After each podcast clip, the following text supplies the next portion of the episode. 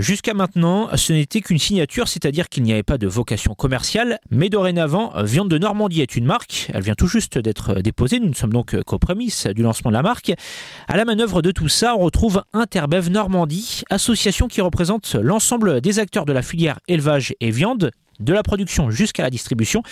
La directrice d'Interbev Normandie, Charlène Lacroix, nous en dit plus. Alors, le cahier des charges en, leur soi est plutôt simple. Ce sont des viandes donc bovines et ovines, d'animaux qui sont nés, élevés et abattus en Normandie. Ça peut très bien être des veaux, des bœufs, des vaches, des génisses, et puis euh, des agneaux, bien sûr, si on est sur le mouton. Et puis, il n'y a pas de race spécifique. Ça peut euh, très bien être une race normande, mais on peut être aussi sur de la charolaise, d'autres races à viande aussi, comme de la blonde aquitaine, du limousin. L'idée, c'est de vraiment euh, privilégier la production locale pour que ces animaux-là, finalement, restent sur notre territoire plutôt qu'ils partent éventuellement dans d'autres pays. C'est quand même dommage d'avoir un beau bassin de production comme on peut l'avoir dans notre région et de ne pas en profiter euh, jusqu'au bout. Voilà, on sait très bien aujourd'hui qu'on a une partie de nos animaux qui partent quand même vers l'export. L'idée, c'est de garder ce bassin de production et de consommation euh, au niveau de notre région. Cette marque aura vocation à toucher le grand public en mettant l'accent sur le goût et la qualité. Euh, l'idée, c'est de toujours, de toute façon, valoriser le travail, le savoir-faire des différents acteurs de la filière. Qu'après, je ne pourrais pas dire si elle sera compétitive ou non. Après, ça dépend à quoi on la compare aussi. Donc voilà, c'est toujours dans l'idée de